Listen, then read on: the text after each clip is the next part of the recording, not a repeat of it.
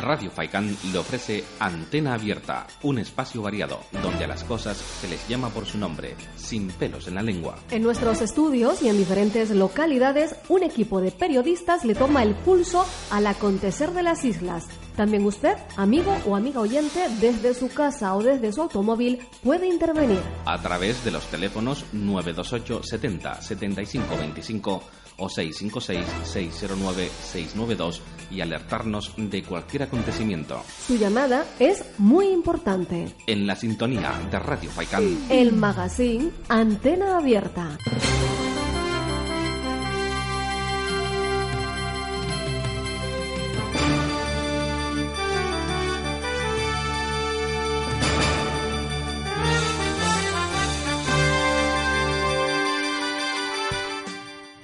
Señoras, señores, respetable audiencia, efectivamente están ustedes en la sintonía de FAICAN, red de emisoras, y en su veterano programa informativo regional, Antena Abierta.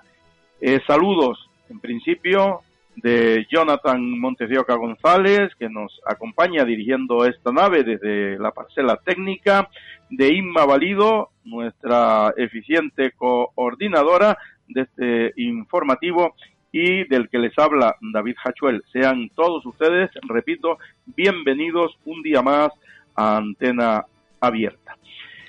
Hoy vamos a comenzar hablando de la aldea de San Nicolás. ¿Por qué? Porque se los merece, se lo merecen nuestros eh, amigos, nuestros queridos y queridas aldeanas, eh, por ese sufrimiento que tienen y que siguen teniéndolo. La segunda fase de la carretera de la aldea sigue sin fecha, pese a las promesas de don Pablo Rodríguez de iniciarla el pasado mes de abril. Ya finalizó abril, ya finaliza mayo, y todo sigue exactamente igual. Los aldeanos y toda Gran Canaria todavía sin fecha para el comienzo de la segunda fase de la tan cacareada eh, carretera que une eh, los municipios de Agaete y la aldea en el norte de Gran Canaria, solo 8 kilómetros, solo 8 kilómetros. Sin embargo, en la isla de Tenerife, en otras islas, pues eh, las carreteras se han arreglado casi toditas, casi toditas. Y además están relucientes y fenomenalmente bien. Para ello, sí, eh, había dinero de sobra y, y se les atendió. Nosotros siempre a la cola, a la cola. Eh, el todavía mm, vicepresidente del gobierno de Canarias y consejero de Obras Públicas del gobierno canario, el teldense eh, Pablo Rodríguez, ha vuelto a incumplir su promesa con una de las obras más reivindicadas política y socialmente de Canarias. El pasado día 17 de abril se produjo la firma del contrato de adjudicación, esto lo anunciamos aquí en, en antena abierta eh, precisamente lo dijo, lo anunció nuestro compañero Rafael Ramos Quintana, periodista, aldeano, corresponsal nuestro en la aldea, y lo dijimos nosotros también ese día, el día que se produjo la firma del contrato de adjudicación. Y en aquel momento, eh, el señor Pablo Rodríguez aseguró que en unas semanas, en unas semanas, lo repito, se firmaría el acta de replanteo, el documento que da por iniciadas las obras de manera formal e incluso llegó a decir el señor Pablo Rodríguez, el teldense, el joven teldense Pablo Rodríguez, que muchas veces va de guapo por la vida, pues incluso llegó a decir que podría estar en el mes de abril todo concluido. Ahora, el silencio por parte de su consejería, consejería perdón, de obras públicas es absoluto. El miércoles eh, pasado, en una rueda de prensa posterior al Consejo de Gobierno, el consejero de Presidencia, Justicia e Igualdad, José Miguel Barragán, el majorero, que lleva más años que Cascorro en, política y ahora sigue otros nuevos cuatro años, pues se excusó en que es lo normal en el comienzo de eh, obras en las islas. Y dijo en las islas. Y yo le pregunto, ¿y en las otras islas, señor Barragán, no se ha arreglado? ¿Qué nos cuenta usted ahora? ¿Qué milonga nos cuenta?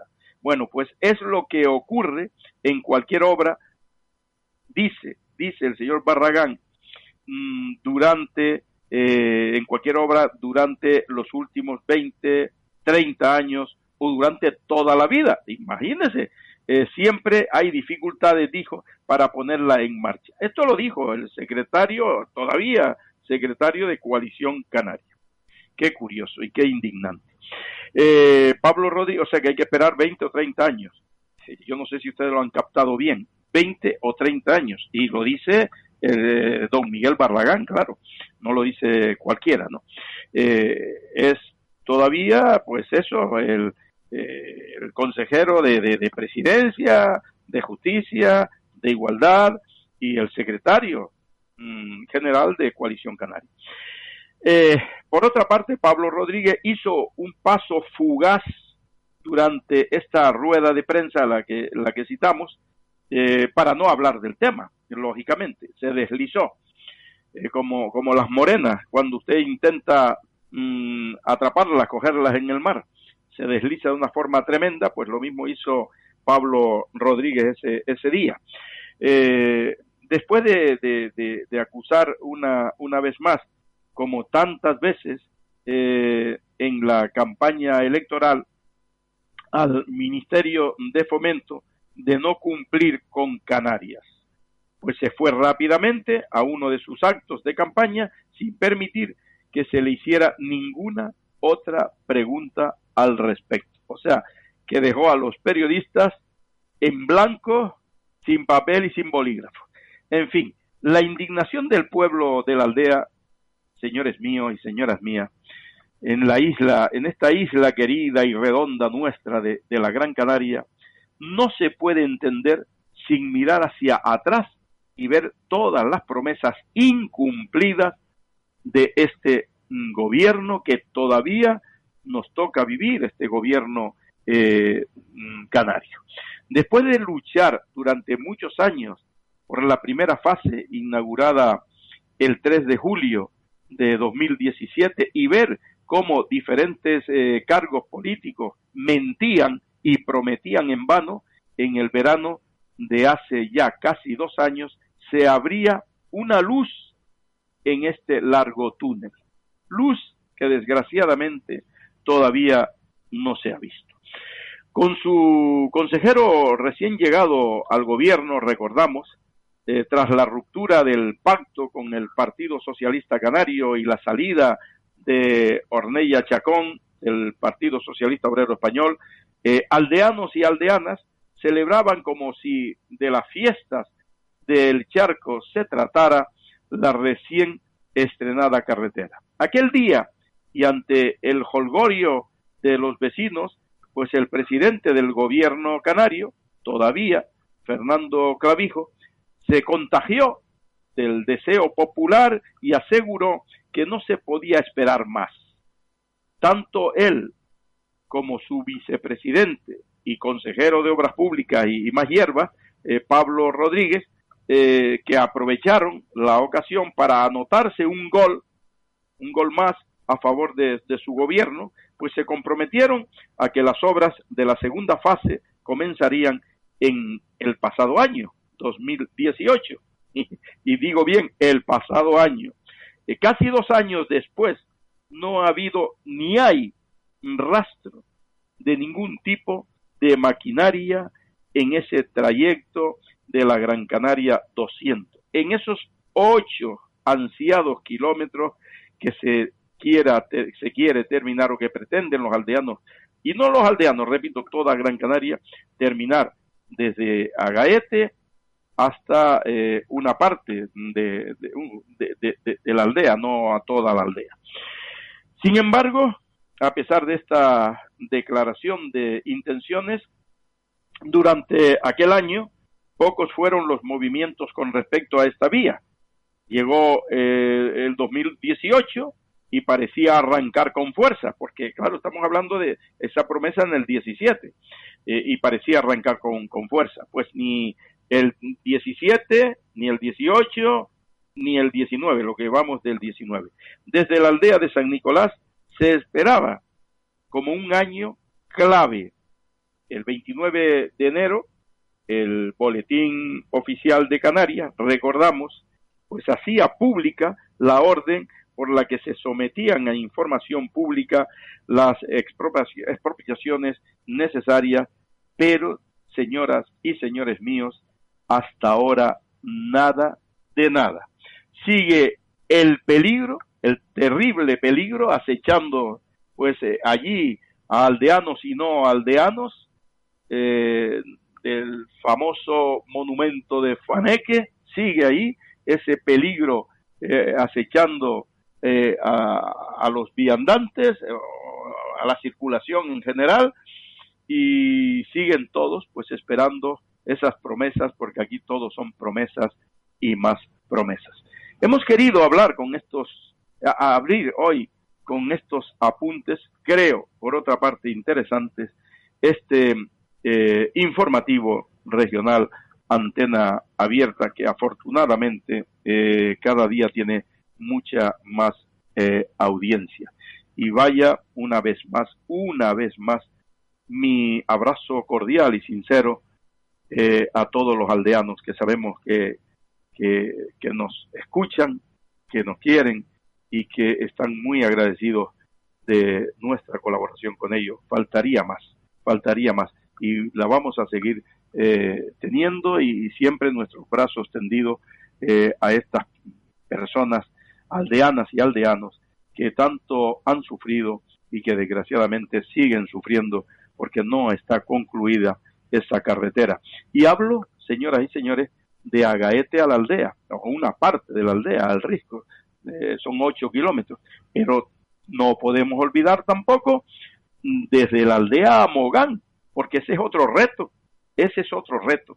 Ahí también es un, es un tramo muy peligroso. De hecho, aún ocurrido eh, algunas desgracias, eh, desprendimiento de, terreno, de grandes eh, piedras, o sea que, que todavía queda ese, ese resto. Por eso los aldeanos siempre están en vilo, por si sucede algo en, en, en la carretera de la aldea a Gaete, si se queda cerrada el tráfico, pues tienen que, que venir a Las Palmas o, o, o, imagínense, o a Galdar, ir a Galdar de Gran Canaria, pues mmm, redondeando toda la isla, salir de, de la aldea hasta Mogán, Mogán Las Palmas y Las Palmas pues hacia el norte, hacia, hacia la aldea, imagínense ustedes, y con el riesgo también de lo que pueda suceder en esa carretera de, de la aldea Mogán. Por eso digo, ese es el primer reto, el que estamos hablando, el de, de los ocho kilómetros estos que no se terminan de arreglar, desde Agaete hasta el Risco.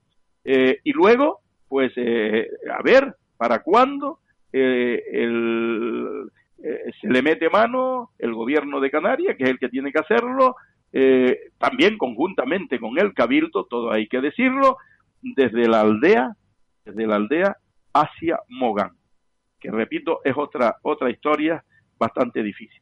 Bien, dicho esto, pasamos a otras notas.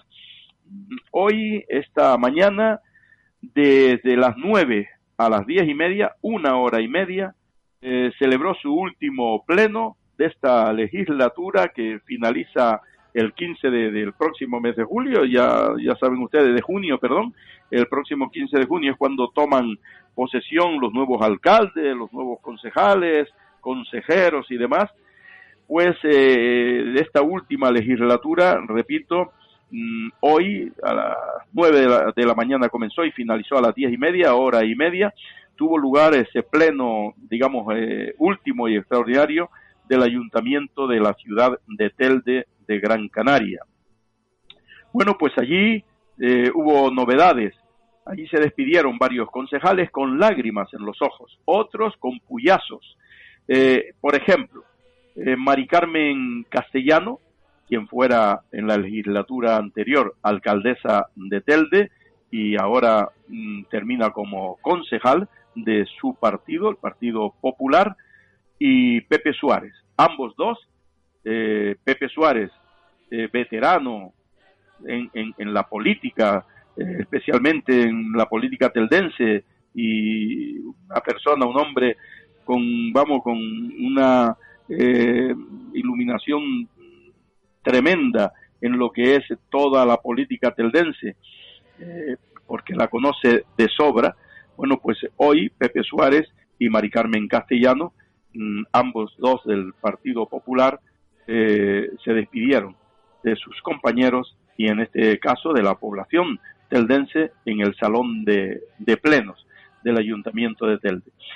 También lo hizo Saro Sosa, Sarito Sosa, queridísima, popularmente muy conocida en la ciudad de Telde eh, por su labor, la labor social que ha venido desarrollando a lo largo de muchos años en, en Roque Azucarero, en esa asociación de vecinos que ella creó en la ciudad de Telde y que sigue o seguirá, espero, en ella. Eh, Saro Sosa, mm, que estuvo estos últimos cuatro años como concejal en Coalición Canaria, en Telde. Y bueno, y, la dejaron fuera, o ella quiso incluso abandonar ya la política. Probó, estuvo cuatro años y no ha querido seguir más en política. Pues Aro Sosa, con lágrimas en sus ojos, eh, se despidió también de todos sus compañeros y también de la, de la población teldense como edil, como mm, magnífica eh, concejal, eh, que desde luego que hizo una labor estupenda en lo que se refiere a, la concejalía ciudadana, que es la que ella ha llevado por, por bandera en estos últimos cuatro años. Pues eh, ellos dejan la vida política y repito, abrazos, besos y lágrimas. Eh, fue una emotiva despedida. Por otra parte, eh, también se despidió mm, como concejal Gregorio Viera. Él no, no resultó elegido, no, no fue o no lo pusieron en la lista de su partido, el Partido Socialista Obrero Español. pero se despidió con un puyazo a su propio partido y en especial a su jefe de filas. Ya saben ustedes que puyazo es una alusión maliciosa e irónica que alguien dirige a otra persona encubiertamente eh, para eh, enardecerla, ofenderla o simplemente mortificarla. A la persona, en este caso a Alejandro Guerra, eh, líder del Partido Socialista de Telde, y también, como no, eh, a su partido. Ya saben ustedes que Gregorio Viera eh, se desenvuelve muy bien ante un micrófono y con mucha ironía, como lo hizo esta mañana en el Pleno Em, municipal de la ciudad de, Telde, en la que, eh, de la que fue concejal en estos últimos cuatro años con el Partido Socialista. También se despidió Abraham Santana, ya que no lo presentaron en, en esta ocasión en su partido Nueva, en Nueva Canarias. Eh, al final de, del pleno, como, como digo, eh, pues abrazos, lógico, respetuosos, besos y, bueno, y, palabras y, lágrimas.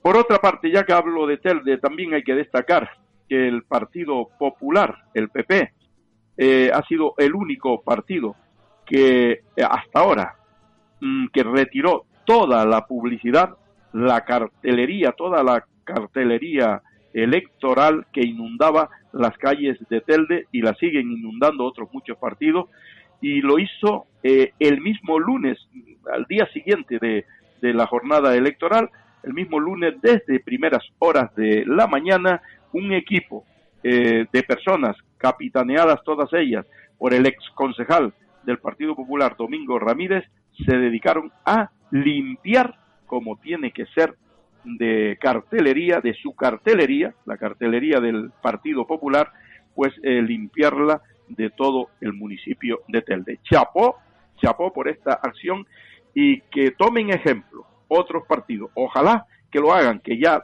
ya es hora que no solo en Telde, sino en otros muchos municipios, en los 21 municipios de Gran Canaria, ya es hora que se retiren toda esa publicidad, toda esa cartelería que inunda y afea, por qué no decirlo, pues muchos, muchos municipios. Eh, bien, dicho, dicho lo dicho, nos vamos ya, nos vamos ya con eh, nuestros compañeros porque tenemos muchas notas, muchas notas que dar hoy y, e informaciones también. Vamos a escuchar en primer lugar el comentario de nuestro compañero el, amigo Dorama. Dorama, muy buenas tardes, adelante compañero. Buenas tardes, estimados oyentes, colaboradores, técnicos y don David Gacho.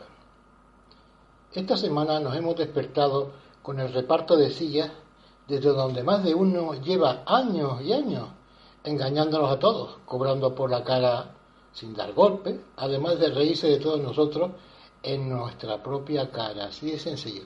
Se ríen y estamos en lo mismo. Pero no contento con su desplante y henchido de soberbia, nos imponen una fiesta que es la de ellos, para ellos. Hace años se sacaron de la manga el Día de Canarias, como si Canarias solo existiera un día, y tiene que ser el que ellos digan, que para eso son las autoridades, entre comillas. Esos elementos rehogados y envueltos en un trozo de poder, cuando les necesitas, no están. Y cuando vas a verlo a sus despachos, no pueden atenderte. Se pasan el año entre algodones. Se muestran dentro de vehículos de alta gama con los cristales tintados para que no los veas, que les pagamos nosotros. Viajan en primera clase para evitar ser observados. Se alimentan en locales privados. En pocas palabras, se esconden del pueblo y solo se exponen públicamente cuando hay un postureo fotográfico de interés personalista. Del resto, olvídate de ellos hasta la próxima fecha electoral, que como si fueran champiñones, brotan por todas las esquinas. Bien, y para rematar, se disfrazan con vestimentas que dicen ellos ser típicas de las islas, como una parranda carnavalera, acompañado hasta de batucadas, cosa muy autóctona canaria. Al parecer, para ser canario un día hay que disfrazarse de payaso con ropajes inventados por no sé quién, con unas hebillas afrancesadas y unos sombreros aburguesados. Ropajes que, es, que en estas islas nunca fueron usados por el pueblo. En estas islas si nos remontamos un poco, no había ni zapatos, y las mujeres con sombrero, olvídense de ello, un pañuelo negro a la cabeza y en Semana Santa como mucho una mantilla. Y para de contar. Lo peor es que la población acepta esa situación, dando al político la fuerza de la verdad, en una mentira contrastada por la historia. Continuando con el Día de Canarias, debemos entender los Gran Canarios que eso es un invento de los hidalgos de Nivalia, laguneros de pro y dirigentes de las políticas dictatoriales que nos llegaban de antaño desde la isla del oeste, también como, conocida como Isla del Infierno, que en estos últimos 30 años hemos vuelto a sufrir con la ayuda de los siempre existentes políticos traidores a Gran Canaria. Y no quiero señalar. Nosotros los Gran Canarios tenemos un día muy señalado con que celebrar nuestra libertad, y no es el 30 de mayo. El Día de Gran Canaria es el 27 de septiembre y celebramos la separación provincial. Una separación provincial que comenzó el 27 de septiembre de 1927, hace ya la friolera de 92 años. La provincia de Las Palmas surgía hace ahora casi 92 años gracias a un diputado valenciano. Sí, Siempre tiene que venir uno de fuera para arreglar las cosas. El señor se llamaba Luis Molote, que ante la falta de Gran Canario defensores de esta isla, tomó las riendas del tema en el Parlamento Nacional y después de una visita a Gran Canaria, Lanzarote y Fuerteventura, hizo un informe porque lo único que vio fue hambre y pobreza. Que los traidores a Gran Canaria habían impuesto, cediendo el poder de las islas a la isla del oeste consiguió un decreto, dado el 21 de septiembre de 1927, por el gobierno del general Primo de Rivera, y se consiguió quitarnos el bandón dictatorial de la isla del oeste. Fue un día muy celebrado especialmente en Gran Canaria, aunque no pasó en absoluto desapercibido en Lanzarote y Fuerteventura. tuvo una duración de 55 años, durante los cuales las tres islas de esta provincia tuvieron un despegue económico y social tangible, lo pueden palpar todavía, además de real, nunca más superado a día de hoy. Los espumarajos de rabia desde la isla del infierno duraron eso, 55 años, y en cuanto tuvieron la ocasión volvieron al ataque contra Gran Canaria, cuando, aprovechándose de que los descendientes de aquellos traidores a Gran Canaria seguían existiendo, se agarraron en 1982 a eso que se denomina Estatuto de Autonomía y volvieron a organizar todo el archipiélago, hundiéndonos en el desprecio y abuso económico, a sabiendas de que Gran Canaria siempre ha sido el motor económico y social de primera categoría, y ellos siguen siendo unos parásitos. Yo personalmente no celebro ese invento chicharrero, cuando tengo algo más importante que celebrar y con mucho orgullo, como es la separación provincial. Que eso sí es una efeméride verdadera, no una mentira publicitaria. Los políticos actuales, los traidores a Gran Canaria, a este tema le llaman pleito insular, cuando realmente es su mentira traición insular. No se puede estar escondiendo la cabeza como las avestruces, a sabiendas de lo que ocurre. Que esos traidores a Gran Canaria, como ha quedado demostrado en estas últimas elecciones, existen. Es una realidad tangible. Aliarse con los de ATI, agrupación tinerfeña, independentista, por lo tanto, independentistas de PRO, los que se envuelven en una bandera creada por un terrorista para representar a un grupo terrorista. Lo deja todo muy claro. ¿Que no quieren pleito o mentira insular? Lo tienen sencillísimo. Retornamos a la posición de 1981 y hay trabajo para todos. Además, nos ahorramos un dinero, un gasto parlamentario. Ya tenemos un cabildo que puede perfectamente, como lo hizo durante 55 años, de Parlamento Gran Canario. Así que ya saben, se disfrazan de supuestos canarios, se hartan de ron, asadero correspondiente, cuatro bailes que ninguno sabe bailar, les ríen la gracia al político de turno, aprovechan el puente y hasta el lunes. Pero no se olviden de guardar el disfraz con naftalina para la próxima fiesta. A eso los políticos actuales le llaman canariedad y yo le llamo exactamente lo que es, esclavitud. Buenas tardes y hasta la próxima. Muy buen comentario, amigo Dorama. Pues bueno, ya nos hemos enterado cómo hay que ver cómo Dorama eh, se documenta bien, tira de merotecas, eh, años, mm, en fin, fechas concretas. Eh, está hablando de hace 92 años. Nos retrocedemos a 1927. Estamos en 2019, pues 92 años.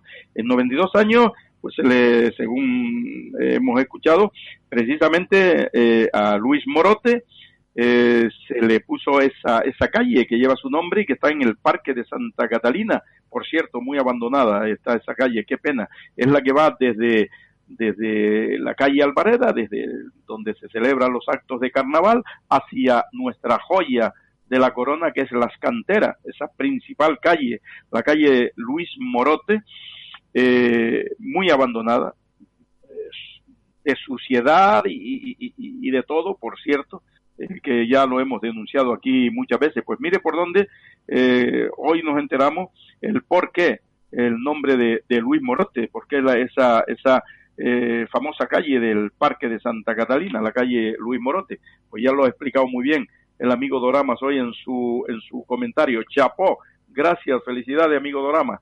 Mm, vamos a la primera ronda de publicidad, querido amigo Jonathan Montes de Oca. 91.4 Las Palmas, FAICAM, red de emisoras. Ven a celebrar con nosotros el mejor día, el de Canarias. Celébralo a lo grande, en el Guachinche. Saborea nuestra gran variedad con más de 70 platos diferentes de nuestra gastronomía antigua canaria, como las papas negras, nuestro sancocho, el más sabroso y rico queso de la tierra, atún de romería y saborea el vino tradicional. Todas las recetas de Doña Luisa. Disfruta comiendo de lo mejor de nuestra tierra. Estamos en la calle Carlos V, en Carrizal Ingenio, frente al centro cívico. Haz tus reservas al 626 2018 72 La mejor comida típica de Canarias. El guachinche, el sabor de nuestra tierra. Mmm, riquísimo. Próximamente, el Centro de Formación Ocupacional Senfots, Electro Hernández, en el municipio de Telde, organiza cursos gratuitos de montajes y mantenimiento de infraestructuras de telecomunicaciones en edificios, seguridad informática y montaje y mantenimiento de instalaciones solares y térmicas. ¿A qué esperas? Con becas disponibles en transporte, conciliación y minusvalía. Cursos totalmente gratuitos. Infórmate en el 928 70 55 45. Recuerda 928 70 55 45.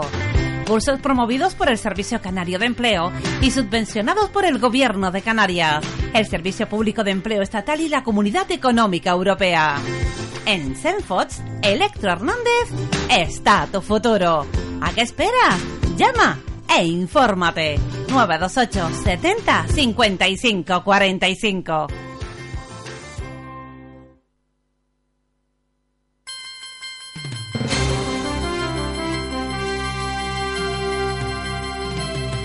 Radio Faicán les está ofreciendo el informativo regional Antena Abierta. 14 horas 5 minutos, 2 y 5 de la tarde por el reloj de nuestros estudios centrales, FAICAN, red de emisora. Nos vamos con otro comentarista, otro compañero nuestro, periodista también de profesión, Cristóbal Peñate. Muy buenas tardes, compañero, adelante. Hola, un saludo a David y a todos los oyentes del programa. Canarias, tras las elecciones del domingo pasado, sigue siendo tan surrealista como antes de los comicios. A pesar de la victoria clara del PSOE, en la televisión canaria seguían insistiendo en la noche electoral que Coalición Canaria sigue teniendo muchas posibilidades de gobernar. Como Coalición Canaria ha dicho que no pactará con Podemos, los intrépidos y sesudos analistas entienden que los nacionalistas conservadores pueden estar en cualquier gobierno menos el que incluya a Podemos. Algunos insisten en que no hay mayoría ni en el bloque de izquierda ni en el de derecha, a pesar de que es evidente que el bloque progresista suma 37 diputados frente a los 33 del bloque conservador. Si por un lado se suman los diputados del PSOE, Nueva Canarias, Podemos y Agrupación Socialista Gomera, el resultado es de 37, uno más que la mayoría absoluta. En cambio, si se suman los parlamentarios de Coalición Canaria, PP y Ciudadanos, el resultado es de 33, tres menos que la mayoría absoluta. Algunos parecen que no saben o no les interesa sumar. Decir que el partido de Casimiro Curbelo no es de izquierda, a pesar de su nombre, es tanto como reconocer que el político Gomero nos está vacilando. Un hombre que ha sido del Partido Socialista toda su vida, hasta que tuvo un desliz en una sauna madrileña cuando era senador, no puede convertirse de la noche a la mañana en un derechoso máximo. Decir que la agrupación socialista gomera no es de izquierda es como afirmar que un político democristiano no es cristiano, ni siquiera Ronaldo. Teóricamente, el bloque conservador no debería sumar 33, sino 31 diputados, porque la candidata de Ciudadanos a la presidencia del gobierno aseguró hace apenas unas semanas que jamás pactaría con una formación encabezada por un imputado, en referencia clara a Fernando Clavijo. Curiosamente, ayer se desdijo sin un ápice de rubor y afirmó tajantemente que negociaría con Coalición Canaria porque, según ella, cree que Fernando Clavijo es inocente, porque lo dice él mismo, a pesar de estar investigado por la justicia por delitos cometidos cuando era alcalde de La Laguna. Una política creyendo a un político, lo nunca visto, inaudito. Por si alguno no lo tenía claro a estas alturas, estos gestos de ciudadanos demuestran que es un partido inequívocamente de derecha, o lo que es peor, una formación oportunista y veleta que siempre va a favor del viento que más fuerte sopla. Nos toman por soplagaitas, y lo malo es que algunos realmente lo son. Hasta la semana que viene. Gracias, querido compañero Cristóbal Peñate, y me das, me das pie para, para el comentario que quiero hacer breve sobre esto, estos temas. Efectivamente, eh, tú has expuesto el tema de, de Ciudadanos, que ahora se alían, a pesar de lo que han pregonado, eh, con el poder y, mm, por ejemplo, sin embargo, pues eh, mm, Podemos, Noemí Santana ha sido contundente, contundente, firme y ha dicho que ellos no pactarían con Coalición Canaria, que lo que quieren es echar a Coalición Canaria del Parlamento.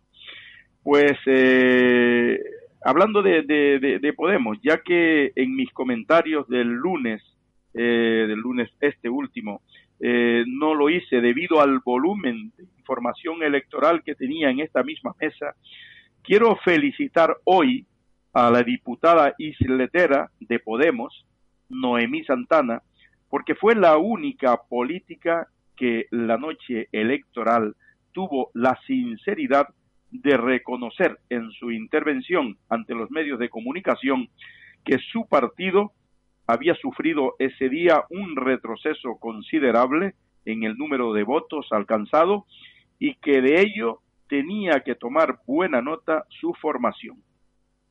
Al César, pues, lo que es del César y a Dios lo que es de Dios. Nuestra misión es informar con total honestidad y de forma puntual de lo bueno y de lo malo, sea quien sea la persona y pertenezca al partido que pertenezca. Nos da exactamente igual que sea de izquierda, de derecha, de centro, de norte o de sur. Por cierto, esa misma eh, intensa noche electoral del domingo, del domingo último, otros políticos, otros políticos se dedicaron más que a valorar sus fracasos en las urnas, lo que hizo Noemí eh, Santana, eh, pues eh, se dedicaron a tirar balones fuera de la portería e intentar desviar la atención de los periodistas. O sea que los periodistas, según algunos, nos chupamos el dedo. así que, por tu magnífica y sincera intervención, felicidades, Noemí Santana, porque de verdad eh, mereces que te feliciten públicamente. Eh, continuamos y nos vamos ahora a escuchar los consejos médicos. Por cierto, hoy habla de algo muy, muy interesante del colesterol. Cuando no nos damos cuenta, no advertimos que tenemos el colesterol alto, las consecuencias que ello puede acarrear. Pues de ello nos habla el doctor Antonio Rico Revuelta, ya saben ustedes que es eh, comentarista nuestro, es el director del Centro de Salud de Ciudad Alta, de Chamán concretamente, eh, y es el actual presidente provincial de la Cruz Roja Española. Eh, Antonio Rico, muy buenas tardes, bienvenido mm, de nuevo a este programa y adelante, compañero.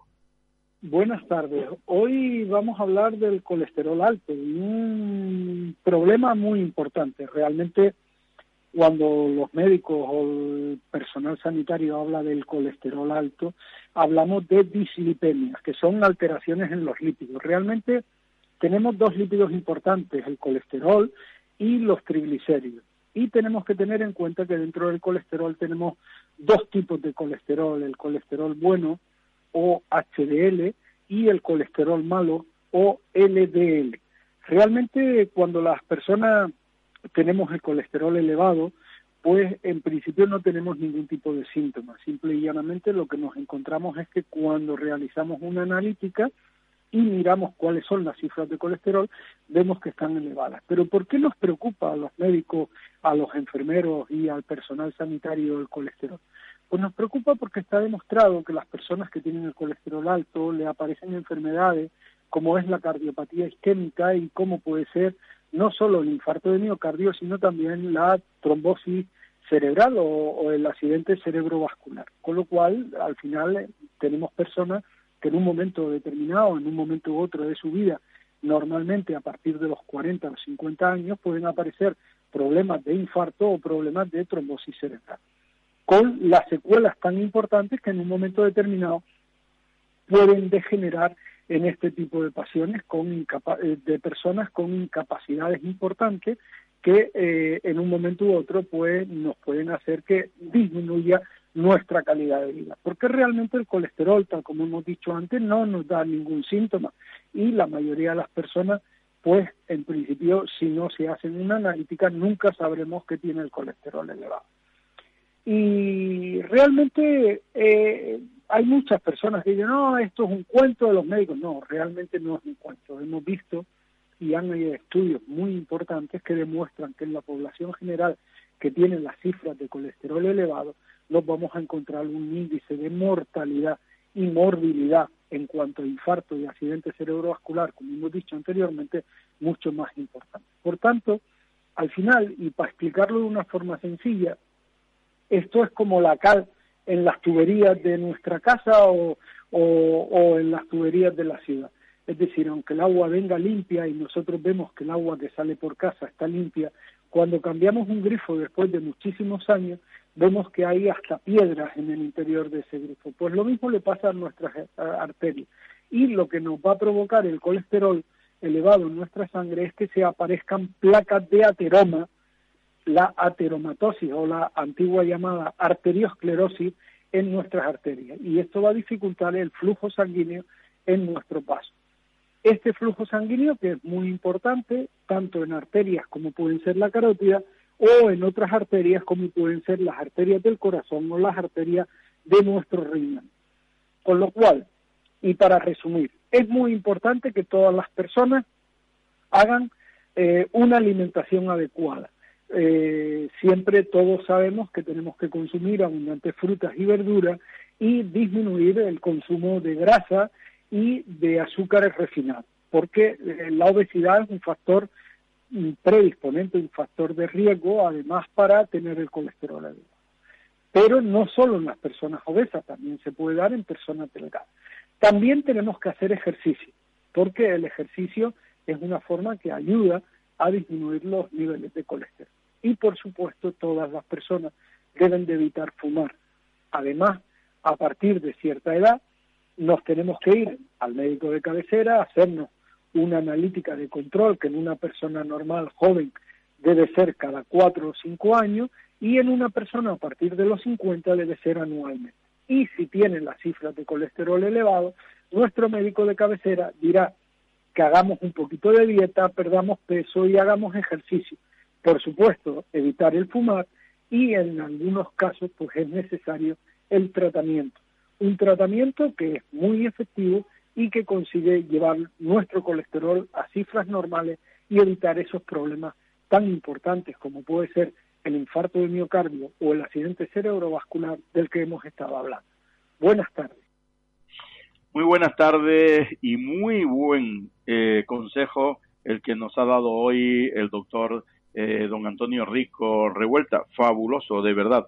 Ya lo saben, queridos oyentes, hay que tener mucha precaución porque el colesterol puede producir pues la muerte. Ya lo ha dicho claro eh, el, doctor.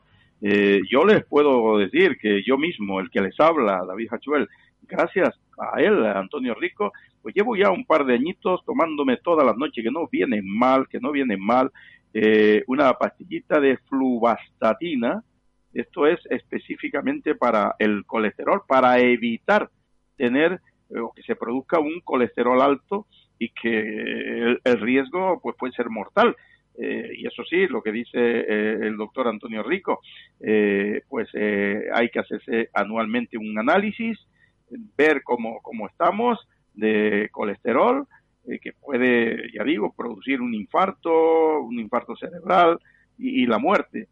no fumar, eso es importantísimo, no fumar y, desde luego caminar diariamente 30 minutos en llano, no en pendientes ni correr. Eh, hay que caminar en llano 30 minutos diarios. Eh, eso es, es, es básico y eso es lo que los doctores pues nos recomiendan y por tanto tenemos que, que, seguirlo, seguirlo, seguir con, con, bastante seriedad y bastante rigurosidad pues eh, esos consejos eh, rigurosos que, que nos dan los médicos y que hay que tenerlo muy en cuenta. Dicho lo dicho, nos vamos con la segunda parte de la publicidad, eh, querido compañero Jonathan.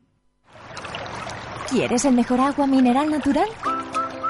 Aguas de Terror, el agua de siempre, te la lleva a tu domicilio o a tu trabajo. Donde quiera que estés, Aguas de Terror. Disfruta de la más pura agua mineral. Llama al 902 077 177 y te la llevamos.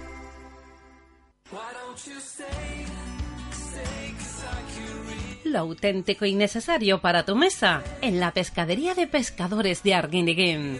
Grandes productos típicos del mar, como el pescado fresco del día, mariscos de la zona y ahora el atún rojo. Grandes manjares del mar, ahora a tu mesa. Abierto de martes a sábado. Encarga tus mariscos y alimenta tu paladar. De lo bueno, mmm, lo mejor. Pescadería de Pescadores de Arguiniguín, comprometidos con tu alimentación. Gran Canaria celebra el Día de Canarias. El miércoles 29 de mayo desde las 7 y media de la tarde en la Plaza de Santa Ana, disfruta de la música con los Faicanes, Braulio, Cristina Ramos y Taller Canario de la Canción.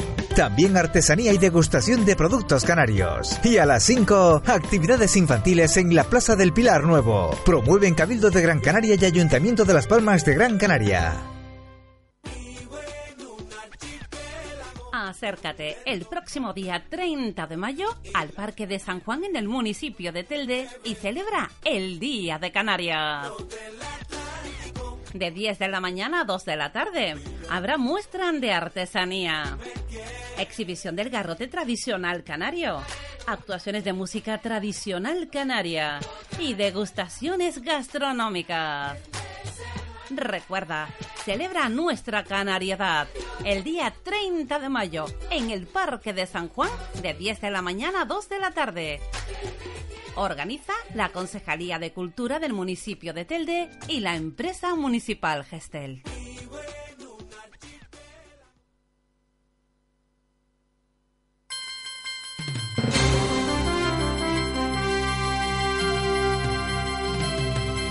Radio Faicán les está ofreciendo el informativo regional Antena Abierta. Después de, antes de la publicidad de la intervención del doctor don Antonio Rico Revuelta, dándonos unos consejos valiosos que hay que prevenir, más que curar, hay que prevenir por eso de, del colesterol, se me viene a la mente, pues, una persona a la que queremos mucho en esta, en esta casa, en Radio Faicán, en esta red de, emisoras, ¿no? Como es Paco Peña. Pues en primer lugar, saludar a nuestro apreciado amigo y compañero Paco Peña, que ha tenido, ha venido sufriendo serios problemas de salud, tanto por su parte como por parte de algunos familiares suyos muy cercanos. Ayer tuvimos la oportunidad de estar hablando un rato con él por teléfono. Eh, nos dijo que se estaba recuperando de manera progresiva de su dolencia y que siempre que podía estaba muy atento a nuestro programa, que también es el suyo, como ustedes saben, que echaba mucho de menos sus intervenciones en estos micrófonos, así como en los escenarios también. y también nos pidió que en su nombre saludara a sus amigos, a sus compañeros de Antena Abierta, que los felicitaba eh, a todos por la admirable labor que vienen realizando comentaristas, corresponsales, técnicos y coordinadora. E igualmente nos pidió que saludara a nuestra audiencia, que igualmente es la suya. Eh, sinceramente me alegré mucho saludar al buen amigo y compañero Paco Peña, hablar con él un rato y deseamos, deseamos que pronto se recupere y nos acompañe en estos micrófonos. Un abrazo muy fuerte, Paco Peña. Sabemos que hoy nos está escuchando como siempre que puede y repito, desde aquí, desde estos tus micrófonos, pues eh, aprovechamos para enviarte un, un, fuerte, un fuerte abrazo. abrazo. Eh, por cierto, hablando de compañeros, eh, quiero felicitar también hoy al padre Báez, en nombre de los oyentes que nos han llamado y de los eh, WhatsApp que hemos recibido mm, el lunes y que no tuvimos tiempo, lógicamente, de abrirlo, porque son muchos los que recibimos cada día, pues eh, destacando eh, las frases últimas de su comentario del lunes, magnífico comentario en este, en este programa, que eran las siguientes. Perdieron los pinos y también perdieron las cabras asesinadas en nuestros campos. Pero nosotros, decía el padre Bae, vamos a seguir aquí llamándoles a las cosas por sus nombres, sea quien sea el traidor o los traidores de esta tierra nuestra. Bueno, pues eh, esto, estas palabras de, en el comentario el lunes de, del padre Baez, pues la, verdad que fueron acogidas con eh, con mucho con mucho cariño y, a raíz de las mismas, repito, han sido muchos los oyentes, entre ellos nuestro nuestro propio eh, compañero compañero de esta casa, eh, gran, gran comentarista también, como es Armando Ramírez, que ayer, ayer mismo decía, oye, felicidades David por el programa del lunes, felicidades al padre Baez por su, por su comentario, igual que a todos los compañeros, al resto de los compañeros, por lo, el trabajo profundo que realizaron cada uno de ellos y sus comentarios. Pues eh, nosotros tenemos que hacernos eco de lo que nos dicen, lo que nos dicen nuestros oyentes, repito, bien eh, por teléfono, bien por a través de WhatsApp, aunque repito, les pido disculpas porque son muchísimos los WhatsApp que recibimos y no nos da tiempo, sinceramente les digo, no nos da tiempo de abrirlos todos. Imagínense que eh, ayer, con ayer les hablo ayer martes, pues con los del lunes y con los de ayer eran 282 WhatsApp. Es que no, no nos da tiempo, sinceramente, de abrirlos todos y, la mayoría, la mayoría de, ellos son enviándome notas. Eh, eh, precisamente un amigo de, de Mogán, taxista de Mogán, quiero recordarlo también ahora, el querido amigo Enrique nos hablaba a raíz, a raíz del comentario del padre Bae de las cabras que aún se siguen matando y no recuerdo ahora mismo, Dios mío, en la zona que nos dijo del municipio, eh, creo que de Mogán, que se siguen asesinando cabras. Eh, lo, lo, miraré, lo observaré y se lo diré en la próxima ocasión, el, el lugar donde siguen matando, matando cabras, como bien decía el padre, el padre Baez, no las que ya asesinaron hace eh, unos cuantos meses, sino las que actualmente se siguen eh, sacrificando. Es terrible, terrible. Y luego tanto se hablan de, defensores de animales, pero ¿para qué? Si, si la cosa sigue quizás igual o, o a peor. Bueno, pues eh, después de estos, de estos de estos saludos, de estos comentarios, de estas felicitaciones, nos vamos ahora con el deporte en la parcela de deporte a cargo del de, eh, periodista también, querido compañero de prensa canaria, eh, José Hernández. Pepe, muy buenas tardes, amigo y compañero, adelante. Buenas tardes, estimados oyentes de Radio Faicán. El sueño del Rocasa se hizo realidad. El Remuda certificó el pasado viernes que es el mejor equipo de España de balonmano femenino en la presente temporada al ganar con autoridad la Liga de la División de Honor, la máxima categoría, una competición que vence el que más regular es a lo largo de todo el campeonato. Además, ante el Porriño se mostró muy superior y sobre todo muy serio en su trabajo. Pronto marcó diferencia en el marcador y pese a que en el descanso parecía que ya tenía la victoria en su bolsillo, siguió con la misma defensa a un nivel muy alto, al igual que en el ataque durante el segundo periodo. Solo en los últimos minutos se relajaron un poco, fruto de lo que, de que ya la victoria era realidad. Le valía un punto, pero no. Ellas consiguieron los dos en lisa y 42 años después de su fundación por parte de Antonio Moreno, su presidente, el Rocasa Remuda cerraba una temporada brillante con un doblete, la Copa Challenge Continental y la Liga de la Guerrera. ¿Se, se necesita más para que el gobierno de Canarias le otorgue el Premio Canarias del Deporte?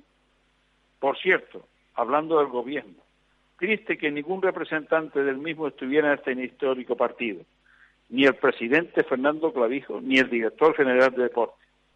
Ellos se lo perdieron, pero qué pena. Así tratan el deporte femenino de Gran Canaria. Pero bueno, vamos a lo nuestro y expresar nuestra más sincera felicitación a la familia de Bermuda por conseguir este hito, este hito histórico. El listón ha subido a lo más alto y habrá que seguir subiendo. Enhorabuena. En cuanto a la Unión Deportiva Las Palmas, ya tiene definido los dos últimos los últimos 180 minutos de la liga en jornada de despedida, primero en Gran Canaria y luego en Soria. El partido ante la Almería se adelanta a las 5 de la tarde del próximo domingo, mientras el choque de la última jornada se disputará el domingo 9 de junio a las 7 y media de la tarde, hora canaria. Esos encuentros llegan en plena etapa de debate interno del club y de decisiones que se podrán conocer en la semana. Algunos jugadores terminan contrato y están en el aire de manera especial su futuro. Son 180 minutos para la observación final de Pepe Mel, que debe emitir su opinión al club para el próximo bloque que saldrá a competir en la segunda división. Un equipo en el que quiere estar el capitán David García, que a sus 37 años, que cumplió el 27 de febrero pasado, insiste en que todavía le queda cuerda para rato y que quiere seguir adelantando que si no lo hace en la Unión Deportiva, tiene otras alternativas para continuar su carrera profesional. La palabra la tiene la dirección deportiva de la entidad y desde luego su presidente y dueño, Miguel Ángel Ramírez. Quien ya no jugará más esta temporada será el centrocampista Luis de Galarreta. Según confirmó el club a través de su emisora oficial, el centrocampista vasco fue operado en, el País Vasco y no regresó desde Navarra. Eh, de Galarreta fue operado de su hombro izquierdo, que le ha dado problemas esta temporada en varias etapas del calendario regular. De Galarreta fue titular el sábado en el Sabat para medirse a Osasuna, pero una lesión en el tobillo en el primer tiempo lo obligó a ser sustituido por Cristian Cedrés en el minuto 28. El futbolista que llegó esta temporada al club amarillo termina su primer año con la UD con 35 partidos jugados, 30 como titular, en los que anotó dos goles y dio tres asistencias a sus compañeros. Tras el verano volverá la temporada a las órdenes de Pepe Mel, cuando se confirme la continuidad del entrenador actual de los amarillos. El Tenerife, por su parte, ve más cerca la salvación tras ganar al Real Oviedo en Medio Los indefeños depende de, de, sí mismo, aunque este fin de semana tiene una difícil salida ya que visitan al Lugo, que también quiere certificar su salvación en casa, confiando en que el Rayo Majadahonda pierda en su visita al Oviedo ya que el cuadro madrileño tiene asegurado los tres puntos de la última jornada en que le hubiese tocado jugar con el Reus Deportivo. El Tenerife en la última jornada recibe al Real Zaragoza, que al igual que la Unión Deportiva está en tierra de nadie y lo único que desea es que acabe la competición. En cuanto a las eliminatorias de la fase de ascenso a segunda vez, el entrenador de la Peña Deportiva, rival del Tamaraceite, dijo en las últimas horas que tengo la sensación agridulce en alusión al empate cosechado por su equipo en el Estadio Juan Guedes la Peña está en el duelo de campeones frente a la Unión Deportiva de Tamacete, citándose ambos para este domingo en Santa Eulalia. El Tamaracete acude a Mallorca con la máxima ilusión, aunque no, si no supera esta eliminatoria, entraría en el próximo sorteo, al haber sido campeón en la fase regular. Ilusión y gana al máximo.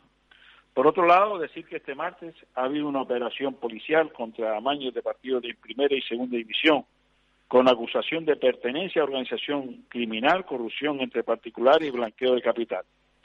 Según fuentes de la investigación, incluye en este grupo al exjugador de la Unión Deportiva Las Palmas, Carlos Aranda, y al exfutbolista de Real Madrid y Córdoba, Raúl Bravo, al que, al que señalan como uno de los máximos responsables.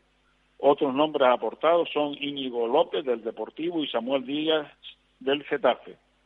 Entre los nombres que se cifra figura el del presidente del Huesca, Agustín Lazarosa, el jugador del Tenerife y, de origen, y, el origen de la investigación se localiza en la jornada 41 de la pasada temporada en segunda división.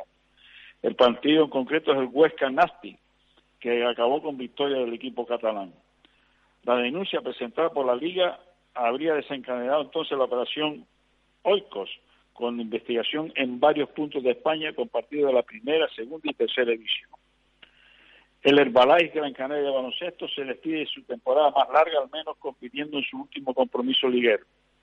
Los amarillos, que empezaron con algo de retraso en el choque entre Lucán Murcia, supieron readecerse en el compromiso y a pesar de ganar los dos segundos cuartos no llegaron a tiempo para completar su remontada, concluyendo el encuentro con un 82-77 en su contra. En lucha canaria, los resultados de la Liga DISA Regional de Primera Categoría, correspondiente a la decimosexta jornada en la fase regular, a falta de dos jornadas para el final, fueron Grupo A, Unión Agüimes 11, Tetil 12, Rosario 12, Guamasa 10, Unión Antigua 10, Campito 10, 12, perdón, Unión Antigua 12, Campito 10 y Quimbesque 12, Tao 10. En la clasificación la lidera el Guamasa de Tenerife con 36 puntos, seguido de la Unión Antigua con 34, el Chimbesque 31 y el Rosario de Fuerteventura 20. En el grupo B, el Tegueste Tenerife 12, Galdar 7, perdón, Galdar 8, Aridane 12, Aguamá 8, Almogarén 12, Rosario 12, Maxorata 12, Saladar de Jandía 11. La clasificación a frente de ella está el Maxorata de Fuerteventura con 38 puntos, Tegueste segundo con 36, Aridane 34 y el Unión Garda con 24 puntos. Guanarteme, Ramón Jiménez, Santa Rita y Maninida toman ventaja en la primera vuelta del torneo de la caja de tercera categoría en Gran Canaria. Estos fueron las luchadas de esta semana. Adargoma 11, Guanarteme 12, Dinamar 12, Unión Sardina 9, Maninida 12, Unión Doctoral 2 y Santa Rita 12, Los Guanches 9, Vecinos Unidos 7, Ramón Jiménez 2. La clasificación del grupo A está liderada por el Guanarteme con 15 puntos, seguido de Ramón Jiménez 12, Adargoma 9, Dinamar 6, Unión Sardina 3, Vecinos Unidos 0 puntos.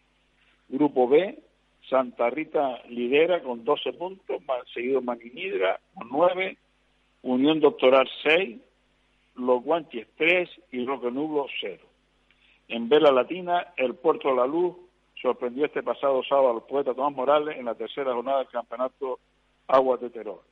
El derby de San Cristóbal fue a mano del Roque Nublo y Pueblo Ganche venció en una reñida pega a San José.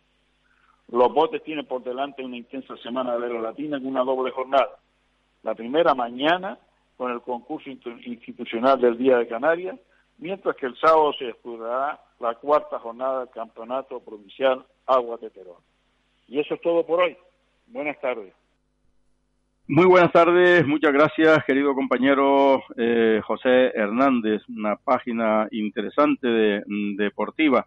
Y además para eh, algunos algunos políticos han llevado ya para, para el camino, como se suele decir con lo que dijiste cuando hablabas de del éxito del Remudas, eh, que eh, ninguno de ellos hizo acto de, presencia. Claro, ya terminó la campaña electoral, pues ahora que te zurran, si te veo, pues no te conocí.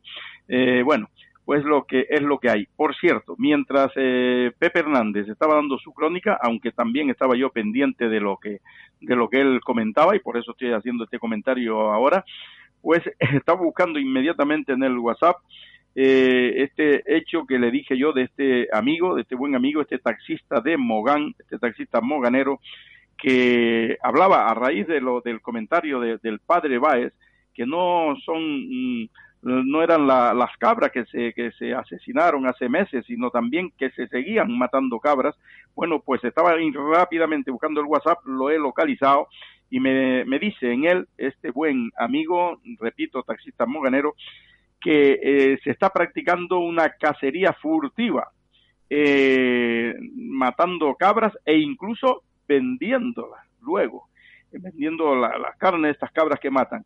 Y eso para que lo escuchen bien las autoridades correspondientes y, metan mano. Esto se está produciendo en Inagua, nos dice, en Inagua, que es una montaña de Tauro. En la montaña de Tauro, llamada o conocida por Inagua, allí se sigue produciendo cacería furtiva, por llamarle eh, suavemente, de alguna forma, eh, o sea, brutalmente matar cabras, sacrificarlas, cogerlas, matarlas, y luego, por si no fuera poco todo esto, también en algunos casos vender eh, pues la, la, carne de, de las cabras que, que matan. Esto, desde luego, tiene que ser controlado, tiene que ser vigilado y, porque es que es que vamos, que es increíble, es increíble que esto que esto esté sucediendo. Ya lo hemos dicho, es en Inagua, en Montaña de Tauro, o sea que aquí no nos inventamos absolutamente nada. Por eso yo inmediatamente busqué el WhatsApp, entre tantos WhatsApp que tengo eh, ahora mismo eh, en pantalla y desde luego eh, cogí el, WhatsApp de este, de este buen amigo que nos lo envió el lunes y ahí lo damos por si, bueno, por si quieren controlar el tema. Eh, nos vamos ahora hasta la aldea de San Nicolás. Vamos a ver qué nos dice hoy eh, nuestro compañero, también compañero de profesión, periodista, eh, y que además hace una, una labor magnífica en, en, la aldea, en defensa de la carretera de, de la aldea, eh, el amigo Rafael Ramos Quintana. Buenas tardes, Rafael. Adelante, compañero.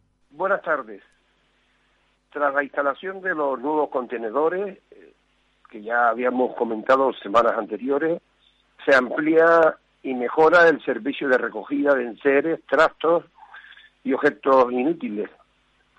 De esta manera se continúa con la puesta en marcha de un servicio integral de gestión de residuos aprobado por el ayuntamiento de, de este pueblo. Eh, le recordamos a los vecinos que la recogida pasa a ser semanal, los lunes y viernes, los enseres deberán depositarse junto a los contenedores de residuos en la tarde-noche del domingo y también del jueves, para, como decíamos, recogerlos luego los lunes y los viernes. Señalemos, por otra parte, que todo está preparado para una nueva edición del encuentro motero en, en este pueblo. Será el domingo 9 de junio. En las dos ediciones anteriores se han reunido hasta mil motos en el municipio que, disfrutarán, como ya ocurrió, de una jornada que se ha convertido en un clásico de los amantes de las motos. Este evento está organizado por el Ayuntamiento de la Aldea en colaboración con la Asociación de, de Moteros de Gran Canaria y la delegación de la plataforma Motera para la Seguridad Vial, la, la concentración, recuerden que decíamos que era el 9 de junio, está prevista para las diez y media en el centro comercial de Las Ramblas, en la capital de la isla, Las Palmas de Gran Canaria, donde se partirá para una ruta capitalina, es decir, recorrerán la ciudad y luego se desplazará a la aldea. La llegada al municipio está prevista para las una y media de la tarde y la concentración tendrá lugar, como años anteriores, en la calle Real y aledaños. Bueno, ya hemos estado inmersos en las elecciones tanto generales como municipales, insulares y locales y regionales. En concreto, aquí en este municipio ha sido el Partido Socialista eh, la fuerza más votada el pasado 26 de mayo. Los socialistas aldeanos obtuvieron el 49,35% de los votos, casi la mitad, lo que le otorga siete concejales, pero uno menos que en las anteriores elecciones. En los últimos cuatro años el PSOE estaba gobernando la aldea con ocho concejales de los trece que conforman la corporación municipal. Quien subió en un concejal fue Nueva Canaria, que se situó en segundo lugar con el 30-82% de los votos. Decíamos que ahora eh, Nueva Canarias pasará de tener tres concejales a cuatro. Coalición Canaria sigue con un concejal, ya que no obtuvo sino el 8%, y el partido igual, con un concejal, el 6-25%. Ciudadano que se presentaba aquí en esta, en esta localidad no sacó ningún, ningún concejal, por lo que la corporación municipal, con mayoría del PSOE, eh, estará conformada por este partido, por Nueva Canaria, por el, por el Partido Popular y por Coalición Canaria. Es decir, lo mismo que en los últimos cuatro años. Y ya estamos finalizando el mes de mayo y insistimos en lo que hemos venido estado denunciando. La Consejería de Obras Públicas del Gobierno de Canarias continúa sin señalar fecha para dar comienzo a la segunda fase de la carretera de la aldea. el tramo que queda entre la Gaete y el Risco, incluido el peligrosísimo macizo de Faneque. Fíjense, nosotros se lo recordamos a ustedes, que el próximo mes de julio ya habrán transcurrido dos años desde que se puso en servicio toda la, primer, la primera fase entre la aldea y el risco. Entonces se tardaron ocho años en hacer esos dos kilómetros, esos diez kilómetros. Dios quiera y no, pero da la sensación de que, de, que esta segunda fase lleva el mismo camino. Y, la realidad es que el consejero de Obras Públicas, Pablo Rodríguez, ha vuelto a, incumplir su promesa con, esta obra, una de las más urgentes y necesarias de Canarias. El pasado 17 de abril se produjo la firma del contrato de adjudicación y en aquel momento se aseguró que en una semana se firmaría el acta de replanteo, documento este que da por iniciadas las obras, incluso llegó a señalarse que se iniciarían el mismo mes de abril. A nosotros nos parecía casi imposible que eso ocurriera. Pero bueno, seguimos en la misma, a esperar y a esperar. Y, aparte de la urgencia que supone para esta obra, que supone esta obra para la aldea y en general para Gran Canaria, eh, nosotros quisiéramos destacar que, que son muchos los parados aldeanos que esperan como agua de mayo el comienzo de las obras para optar a un puesto de trabajo. Aquí desde la aldea estamos deseosos, no solamente para que empiecen las obras, sino para que mucha gente, eh, la población activa tiene un 20% de parados en el periodo de la zafra. Ahora en verano casi se duplica el paro. En todo este rebumbio de, de que no comienzan las obras, lógicamente existe un enorme malestar en, este pueblo ante tanto incumplimiento y, no solamente por parte del gobierno regional, sino también eh, por parte del gobierno central, en concreto por, los retrasos que se produjeron cuando para la firma del convenio de carretera. Pero tampoco no vamos a ser realistas y es verdad que que se firmó el convenio de, de carreteras Canarias Estado, eso fue en diciembre del año pasado, nosotros entendemos y el pueblo entiende que ha transcurrido tiempo suficiente para haber comenzado una, una vía catalogado de urgencia de la que incluso al principio se había dicho, cuando se inauguró la primera fase, se había dicho que incluso las obras se adjudicarían en el, en el año 2018, incluso empezarían antes de finalizar el año pasado. Pero más de lo mismo, eh, incumplimientos y falsas promesas. Bueno, recordamos que la segunda fase de la carretera de la aldea se adjudicó, repetimos, el pasado mes de abril, por 153 millones de euros a la Unión Temporal de Empresas, UTE, formada por Ferrovial, Acciona, Lopezán y Bitumec, con un plazo de ejecución de 65 meses.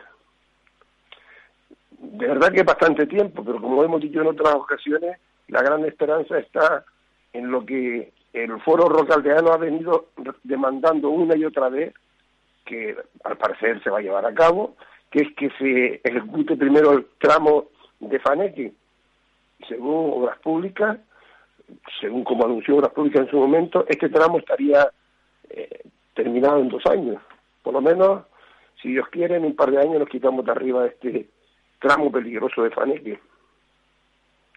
Hemos consultado con Roque Aldeano y, ha dicho que durante este tiempo ha estado silencioso en torno a las reivindicaciones de la carretera para eh, no mezclar tales reivindicaciones eh, con, con las peticiones de algunos partidos políticos.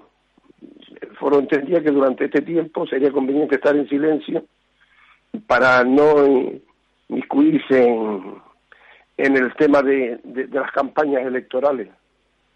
El foro nos dice que los próximos días van a reunirse y que si no empiezan las obras, pues empezarán ya en 10 o 15 días a llevar a cabo movilizaciones para que esa carretera tan necesaria para Gran Canaria y en especial para la aldea comience las obras lo antes, lo antes posible. Y nada, con un fuerte abrazo para la audiencia, felicitándoles con anterioridad en el Día de Canarias que se va a celebrar mañana. Nos despedimos con un fuerte abrazo y hasta la próxima semana. Desde la aldea les habló Rafael Ramos Quintana. Buenas tardes. Igualmente para ti un fuerte abrazo, Rafael Ramos Quintana. Y bueno, ya, ya lo han escuchado ustedes, o sea, ah, precisamente rubrica el comentario inicial mío de hoy. Eh, habla de ese, ese tramo peligrosísimo del tramo de, de, Faneque, eh, que no son más que ocho kilómetros para terminar ya y quedarse bien esa carretera de Agaete a la aldea, concretamente al pueblo de la aldea. Habla de incumplimientos eh, y, y falsas promesas del gobierno canario, especialmente del consejero de Obras Públicas, Pablo Rodríguez, en fin, de, de la indignación, de la indignación que, que tiene eh, esa asociación Roque Aldeano, que de verdad eh, ha hecho una labor maravillosa, tremenda, y la, ha hecho, la sigue haciendo, eh, el pueblo volcado, pero claro, ante esos incumplimientos, ante esas falsas promesas, pues no tienen nada que hacer, pero es lamentable. Señoras y señores, lamentable. Ya lo decía eh, el que les habla, David Hachuel, en, en, mi comentario inicial y ahora pues todo ello lo, lo rubrica nuestro compañero eh, periodista también, Rafael Ramos Quintana, Rafael Ramos Quintana, eh, corresponsal de Antena Abierta de Faicán, red de emisoras eh, en la aldea de, de, de, San Nicolás. En fin, ahí siguen sufriendo eh, lo indecible y a ver mm, cuando mm, logran desde luego eh, que se, que, se hagan las obras ya de una vez y que finalicen las mismas, que es lo importante, porque luego les quedan otro reto que es desde la aldea a Mogán. Pero en fin, que por lo menos se termine esto, estos ocho, ocho kilómetros que quedan en la aldea por realizarse. Eh, continuamos y nos vamos vamos a hacer otra otra mm, otro paréntesis para la publicidad porque eh, intentamos intentamos eh, que nuestro compañero Johnny pues eh, contacte con algunas mm, personas que queremos eh, intentar contactar con ellas a través del hilo del hilo telefónico. Nos vamos a la, a la publicidad mientras tanto. Si buscas un lugar con buena comida y gran atención, restaurante Cofradía de Pescadores en Arguineguín, regentado por Manolo el Picao. Encontrarán infinidades de platos con el exquisito sabor del pescado fresco del día, junto a los deliciosos y auténticos postres elaborados por Lidia. Abierto de martes a sábados y los domingos hasta las 5 de la tarde. Restaurante Cofradía de Pescadores. De lo bueno, mmm, lo mejor. 928 15 0963. Restaurante Cofradía de Pescadores de Arguineguín. Del mar a tu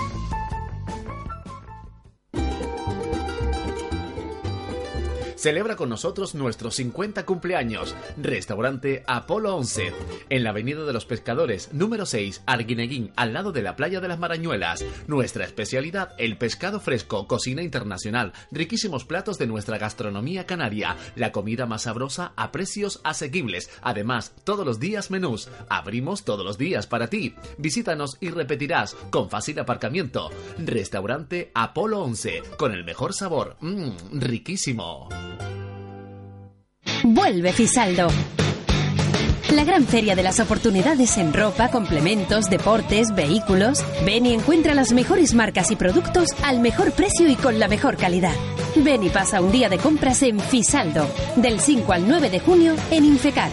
Promueve Cabildo de Gran Canaria. Zapatería Cuchillería La Llave celebra su 30 aniversario.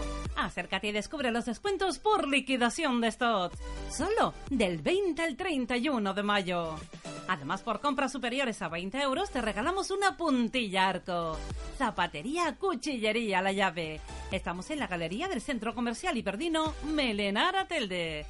Ven y descubre todas nuestras ofertas hasta fin de existencia. 928 69 33 35. Zapatería Cuchillería La Llave. 30 años a su servicio.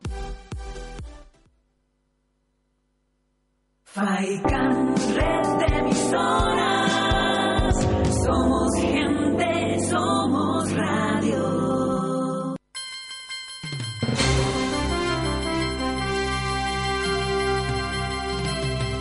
Radio Faicán les está ofreciendo el informativo regional Antena Abierta. Desde Santa María de Guía de Gran Canaria recibimos un WhatsApp de un querido compañero, Sergio Milán, y nos dice, hola querido amigo y compañero David Hachuel, hoy fui al centro de salud de aquí, eh, Guía, y para no cansarte me encontré en el sitio donde se ponen los anuncios, en las tablas de anuncios, eh, el eh, siguiente anuncio en el mismo centro de salud y aquí te envío la imagen, me dice, fíjate bien, se ofrece un joven médico para cuidar personas, increíble, un médico, dice, y el anuncio, efectivamente lo tengo aquí delante, dice, joven médico con amplia experiencia se ofrece para el cuidado de personas mayores, enfermas o discapacitadas. Eh, mientras eh, leemos esto y te lo agradecemos mucho, querido compañero y amigo Sergio Milán, te agradecemos mucho tu colaboración y este WhatsApp que nos pasa, pero a mí se me viene ahora mismo a la mente esto. Mientras, mientras esto sucede, fíjate tú, un joven médico que termina su carrera de medicina, que no es nada fácil y que se ofrece para cuidar gente mayor porque no tienen trabajo lógicamente, eh, es que mm, es la falta de médicos que se está denunciando continuamente, continuamente en la sanidad pública, en nuestros hospitales, en el hospital mm, universitario de Gran Canaria, el doctor Negrín, que parece ser que también se le quiere se le quieren cambiar el nombre, bueno, el hospital doctor Negrín y el hospital insular, eh, faltas de médicos faltas de médicos, faltas de profesionales de, de la medicina. Y sin embargo, hay médicos en paro, médicos que acaban su, su, su carrera y que, bueno, se ofrecen, como este anuncio que hay en el tablón de anuncio del Centro de Salud de Guía, se ofrecen para cuidar a personas mayores porque no tienen trabajo. Es lamentable, sinceramente es lamentable. Y por eso le damos la importancia que le tenemos que dar a esta nota y además la envía un querido compañero de, profesión porque de verdad que esto esto llama la atención. Eh, faltas de médicos y, hay médicos que están en paro pues buscando eh, cualquier trabajo en este caso eh, cuidar de, cuidador de, de, personas mayores. La verdad que es muy lamentable. Bien pues nos vamos hasta Valsequillo con nuestra compañera nuestra corresponsal Pino Rosa Suárez Martel. Pino Rosa, muy buenas tardes. Adelante, compañera. Buenas tardes, David, y a toda la audiencia de Antena Abierta que nos sigue a través de Radio Faicán. Como cada miércoles en este programa, informamos de los últimos acontecimientos acaecidos en nuestro municipio de Valsequillo. Y lógicamente va de política los últimos acontecimientos vividos aquí en este pueblo, informamos que ASBA Nueva Canaria ha ganado las elecciones municipales con mayoría absoluta. Francisco Ata repite como alcalde de Valsequillo sin necesidad de pactos de gobierno. El grupo ASBA, que ha gobernado durante los dos últimos mandatos, consigue un concejal que le da la mayoría absoluta. El actual alcalde, Francisco Ata, líder de la Asociación de Barrios, se alzó una vez más con la gobernanza y esta vez sin tener que negociar con ninguna otra fuerza para formar gobierno. El alcalde dirige esta localidad desde el año 2011, por lo que este se convierte en su tercer mandato con un 49,01% que corresponde con 2.693 votos. Por otra parte, Asamblea Valsequillera mantiene su posición con tres concejales en la oposición, mientras que el Partido Popular pierde su puesto como tercera fuerza más votada y pasa a convertirse en el último de la lista con solo un asiento en el salón plenario y con un total de un 8,52% de votos. El Partido Socialista, que hasta ahora formaba parte del gobierno con Víctor Navarro, líder socialista, desaparece del panorama político con representación, mientras Coalición Canaria resurge con dos ediles. 777 votos obtuvo esta formación política. Este partido tiene como líder a Fabiola Calderín Navarro. Eh, comentar también que el próximo sábado, día 1 de junio de 2019, de, habrá cierre de carretera por pruebas automovilísticas y será desde San Mateo, Gran Canaria 41 hasta el cruce de Las Vegas, Gran Canaria, Valsequillo, aquí de Las Vegas a, lo que es el tema de San Mateo y los, horarios de cierre serán de 8.30 a 10.45 horas y de 11.15 a 13.30 horas. O sea, téngalo en cuenta porque esos horarios va a permanecer mm, lo que el, tema de Valsequillo, por ejemplo, sería de Enteniguada Las Vegas y también San Mateo, para si alguien en esos horarios pues no puede circular por este por esa zona.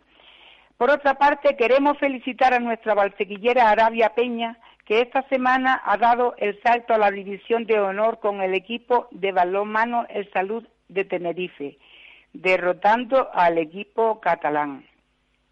Asimismo, felicitamos al equipo de Rocasa Remudas de Gran Canaria por obtener su segunda Copa Europea y de una forma especial a dos balsequilleras que juegan en ese equipo de balonmano, ellas son Dara Hernández y Carmen Toscano.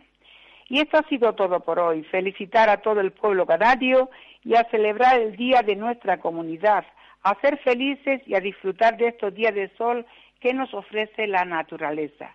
Desde Valsequillo y para Antena Abierta, informó Pino Rosa Suárez Martele. Saludos y hasta la próxima ocasión. Muchas gracias, Pino Rosa Suárez Martel. Feliz día de Canarias también para ti. Un abrazo muy fuerte. Muchas gracias por tu puntual información desde Valsequillo. Eh, continuamos eh, ahora de Valsequillo a Valleseco con nuestro compañero en Valleseco, Óscar Sánchez. Óscar, muy buenas tardes. Adelante, compañero. Un saludo a David, también a todos los compañeros y compañeras y, por supuesto, a la amplia audiencia de Radio Faicán.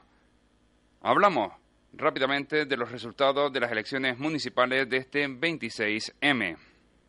Damas en la Antigua se alza con la mayoría absoluta y un mandato más para el Partido Popular. La formación suma en estos comicios su cuarta victoria con los mismos resultados que en las últimas elecciones, 66,28%, 1.761 votos con ocho concejales. Por otra parte, el Partido Socialista mantiene su posición con tres concejales y un resultado del 28,08%, 746 votos. Se quedan fuera las formaciones de Nueva Canarias con María del Cristo Santana como primera en la lista y Coalición Canaria con Catalina Suárez como líder. Sin duda, pues darle las gracias a los vecinos y vecinas nuevamente del municipio de Valle Seco que han querido confiar en el grupo del Partido Popular, en los hombres y mujeres en esta nueva lista, en esta nueva etapa.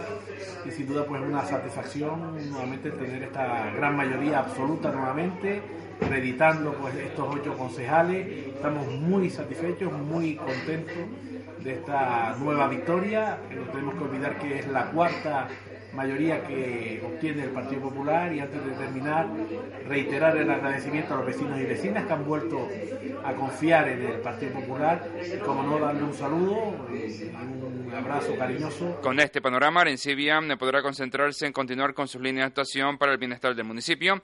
El alcalde desde hace 12 años pretende seguir de cerca la construcción del nuevo centro de salud centrar su política en la aprobación definitiva del Plan General de Ordenación y estabilizar el empleo temporal en el ayuntamiento, el mandatario también se marca como objetivo reforzar los servicios municipales de guarderías y de la residencia de mayores. También considera primordial resolver el problema que supone actualmente el transporte público en el municipio, ya que la compañía Agua Global solo ofrece un servicio a primera hora de la mañana y otro por la tarde, sin conexión durante los fines de semana en algunos pagos de este término municipal de Valle Seco. Y cambiamos de asunto. Valle Seco firma con obra social La Caixa dos proyectos sociales un importe de 2.500 euros para los proyectos de Bonotasi y taller de música en la residencia de mayores. Información que escuchamos en primer lugar en palabras del propio alcalde en funciones, Damaso Arencibia La Antigua. Hombre, sin lugar a dudas, antes que nada agradecerle a la obra social de la Caixa, a su fundación y a CaixaBank el que hayan apostado nuevamente por dos proyectos que se han presentado por el municipio de Valle Seco. El primero de ellos es el bono taxi, de que se ha ido consolidando con un proyecto social importante que ha facilitado la movilidad de nuestros vecinos y vecinas. Y también, pues como no, el nuevo apoyo que se le da a la residencia centro de día con este proyecto eh, de música, en este caso para nuestros usuarios y usuarias de la residencia. Y realmente pues bastante satisfechos eh, de esta contribución económica a este gran proyecto que con pocos recursos hemos logrado pues resolver un problema importante, vuelvo a repetir, de movilidad de la población. ¿no? Pues eh, beneficiándose de este proyecto donde el pasado año también la Fundación pues optó en el mismo y del cual este año confía mucho más.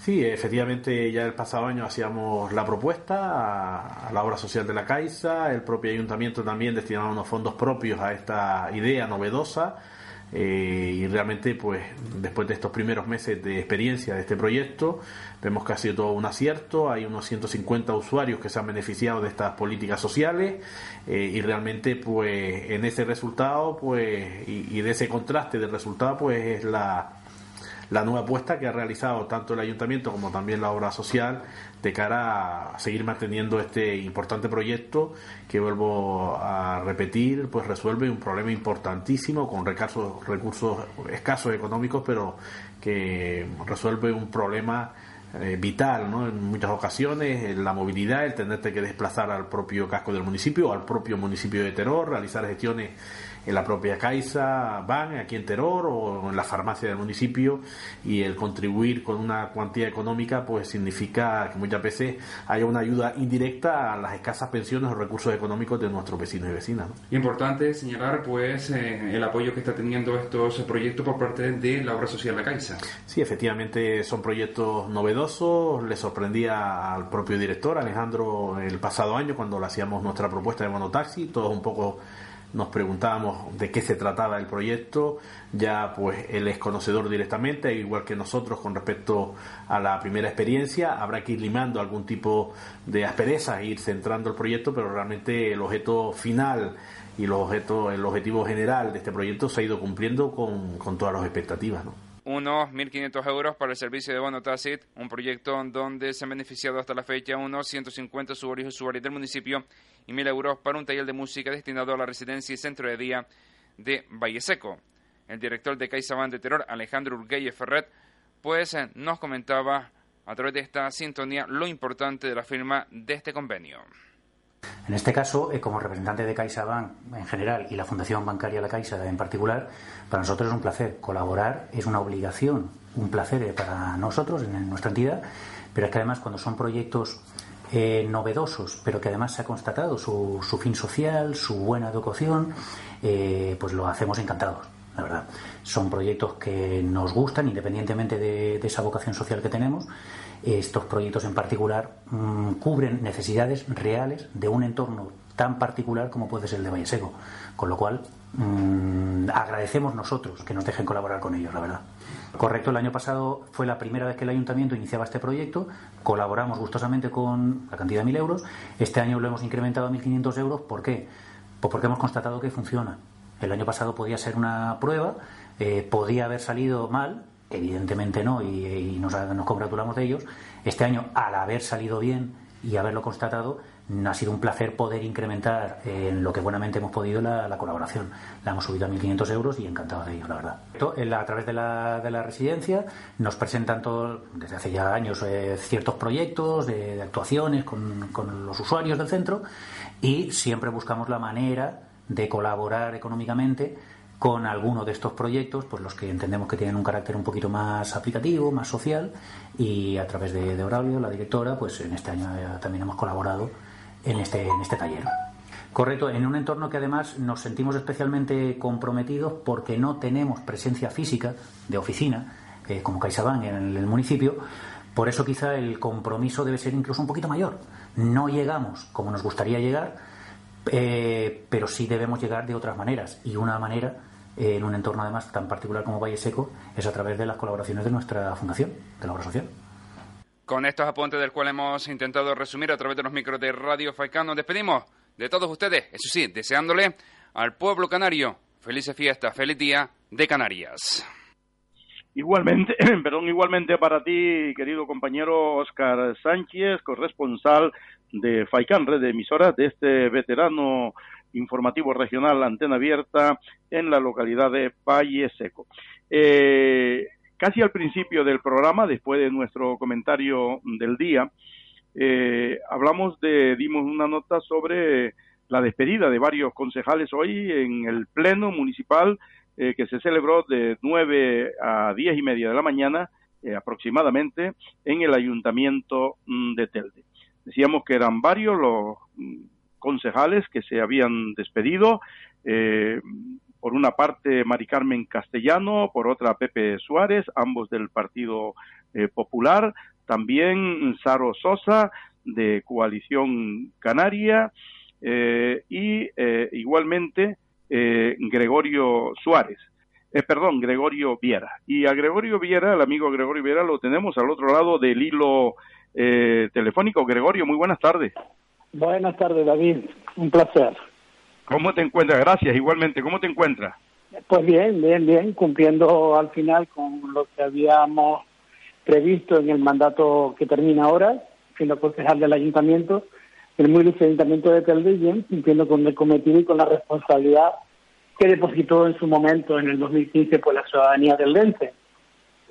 Bien, mm, Gregorio, creo que al, al finalizar tu, tu, intervención, hoy mm, tu despedida de todos tus compañeros y compañeras de en el Pleno Municipal de Telde, eh, te despediste, si me lo permites, con un puyazo eh, a, tu partido o en especial al jefe de fila del Partido Socialista eh, en Telde. Ya sabe que eh, la palabra puyazo, pues tú que, eres muy, vamos, muy, comenta muy buen comentarista, muy buen comentarista, pues es una alusión maliciosa e irónica que alguien dirige a otra persona encubiertamente para eh, enardecerla, ofenderla o simplemente mortificarla.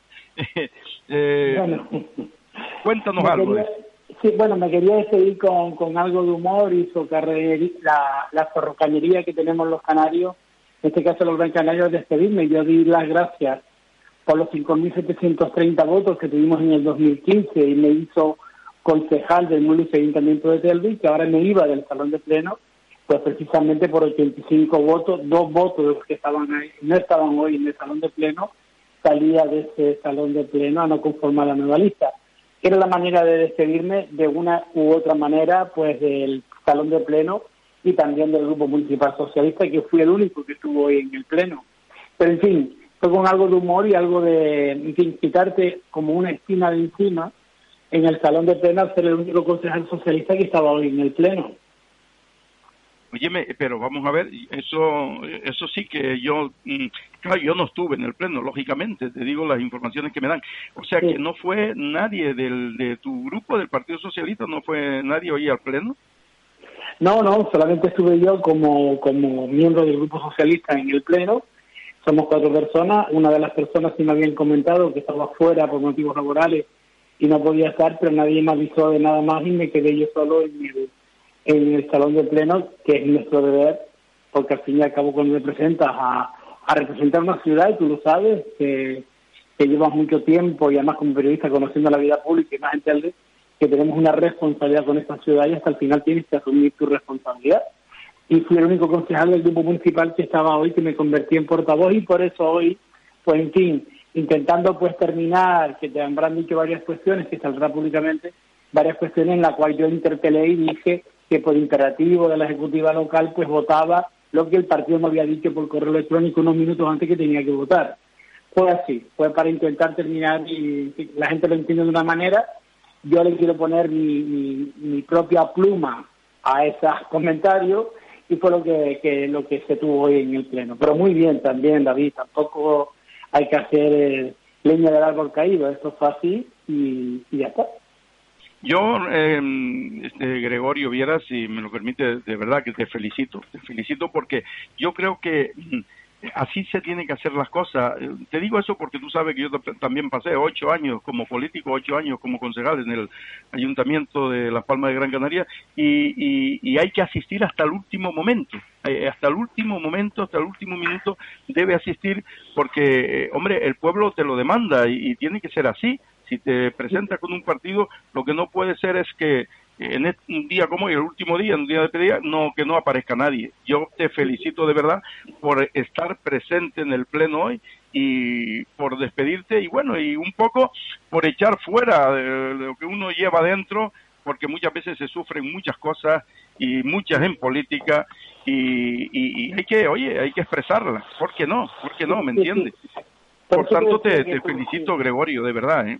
Sí, sí, mu- muchas gracias. Yo, yo te conozco aparte por la trayectoria política y la razón que también mantengo con, con tu hijo y no por eso eh, tengo que alabar que yo cuando fuiste concejal, que uno sabe, además lo has dicho bien, uno tiene que estar del principio al final y uno si tiene un cometido público tiene que asumir el cometido público que demanda la ciudadanía de ti por responsabilidad.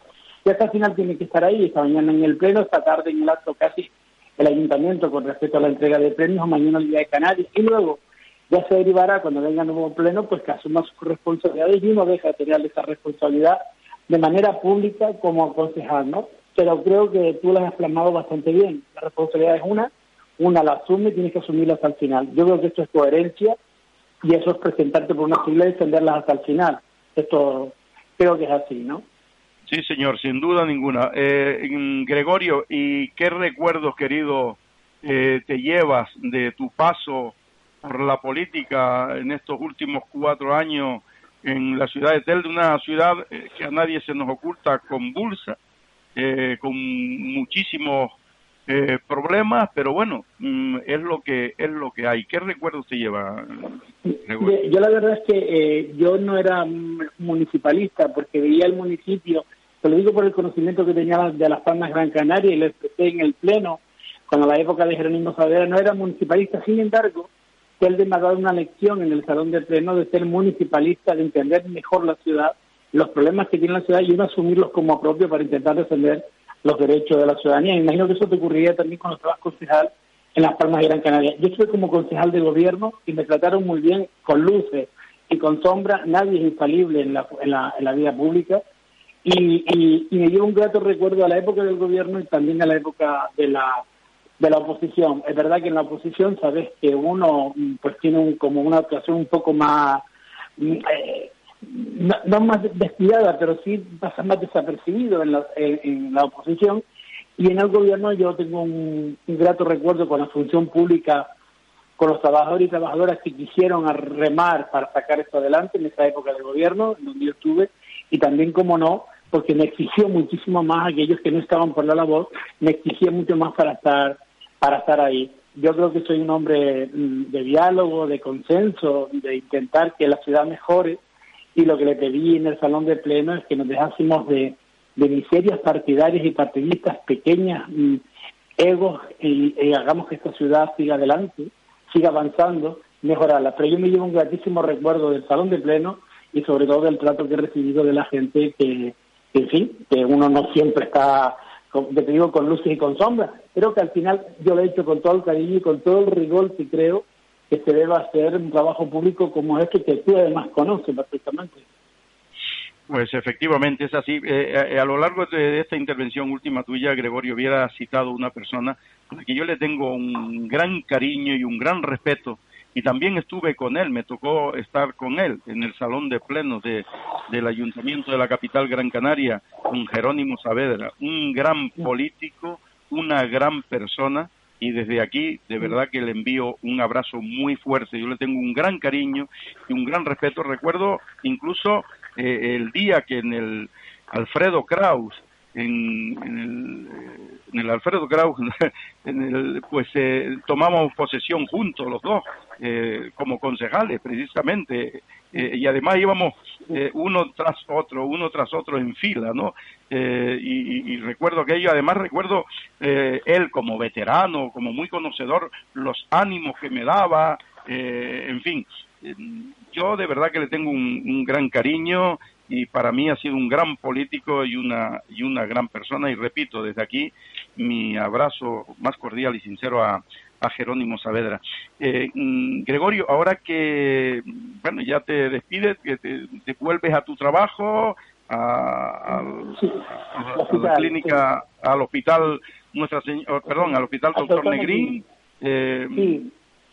Yo, yo volví cuando nos fuimos del gobierno, yo volví a- al hospital, me ofrecieron una actividad que es llevar la construcción pública a través de mi servicio de suministro y creo que ahí hemos ido progresando a nivel profesional, que es de lo que estoy bastante orgulloso porque al final uno cuando pasa de la vida pública, en este caso yo pasaba de una a otra porque pasaba de ser concejal en el ayuntamiento a seguir teniendo responsabilidades en mi servicio en el doctor Negrín, pues la verdad es que me llevo un grato recuerdo. Mm, eh, ahora estoy, ya te digo que el servicio de suministro muy bien eh, y haciendo el trabajo que tengo que hacer porque al fin y al cabo es otro cometido para la función pública, es otro cometido para atender, pues en este caso cuando la, la, salud no nos acompaña, pues uno de los servicios nuestros que es el de suministro, pues intentamos tenerlo mejor para atender a la ciudadanía cuando demanda salud, ¿no? Y ahora estoy integrado allí muy bien y también sabes que soy secretario regional de diversidad, que por cierto, un día estuvimos hablando tú y yo ahí en la emisora sobre diversidad y el colectivo LGTBI, ¿te acuerdas?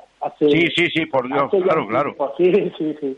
Y yo sigo llevando esa responsabilidad a nivel regional con el- la ejecutiva de Ángel Víctor y estoy bastante contento porque uno al final tiene que dar lo mejor de sí en aquello que cree. Yo creo en esto, creo en el trabajo en equipo, creo en el trabajo para mejorar la calidad de vida de las personas, amén de su orientación, de su creencia o de a quién le vota, eso no importa.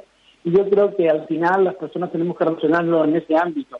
Y ya te digo que yo estoy cómodo en mi trabajo ahora, estoy cómodo en la parte de política que hago a nivel de la comunidad autónoma y bien, viviendo en Melenara, mi familia, estas cosas que uno tiene que, que, que concretar cosas y, y, ¿entiendes? Y con su familia, al fin y al cabo, con la que uno tiene que estar acorde, estar bien para seguir adelante y, y ser feliz, al fin y al cabo, que es lo que queremos.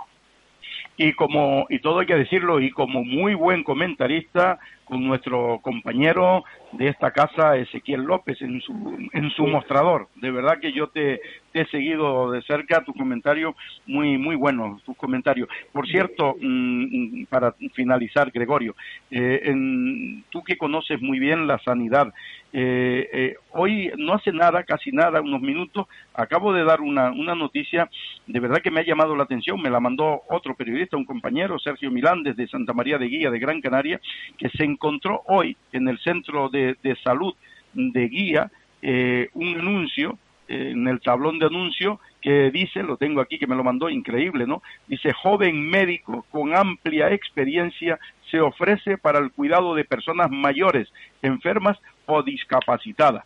Oye, eh, esto de verdad da tristeza esta noticia que, y con la cantidad de médicos que hacen falta en, en la sanidad pública. ¿Cómo, cómo valoras esto rápidamente, La- la- Gregorio? Hombre, la, la, la verdad es que me asombra que alguien que ha terminado una carrera, en este caso medicina, y se ve abocado pues, a tener este tipo de anuncios, cuando realmente la sanidad pública necesita médicos y, me- y doctores y doctoras en primera línea. Me refiero a una atención primaria, que lo sabemos bien. Cuando vamos a cumplir años, queremos que nos atiendan lo más rápido posible y lo mejor posible. Yo lamento que se esté dando estas circunstancias en el servicio público.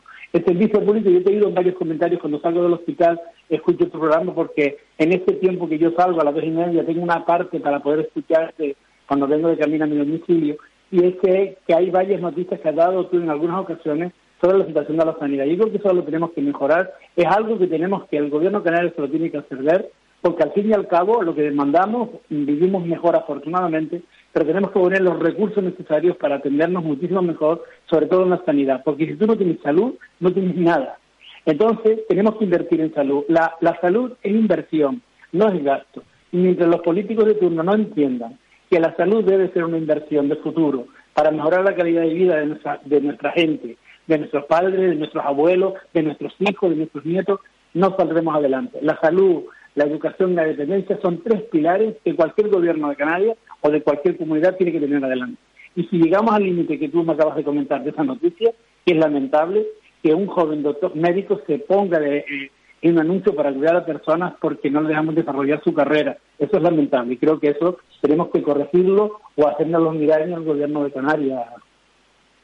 Sinceramente es lamentable, de verdad, y, mm, Gregorio, cuando yo recibí esta nota y además un compañero y además me, me manda una fotografía de, de ese anuncio, de verdad que me pone los pelos de punta, me ha llamado la atención y me pone de mal humor porque, chicos, estamos hablando Claro. de una persona, como dices tú, que hace una carrera, un medicina y para que termine en Pero tú imagínate, imagínate, David, perdón que interrumpa, sus padres que han invertido en que alguien se, se forme en medicina, ingeniería, arquitectura, y que luego los veas con unos trabajos de miseria, con salarios de miseria, porque no somos capaces de sociedad de revertir todo eso y eso hay que cambiarlo, y sobre todo una de las cosas decía antes, la salud es importante y hay que remediar todos esos déficits que tenemos con la contratación de personal para que evitemos tener una salud en precario. La salud es lo primero y tenemos que seguir adelante.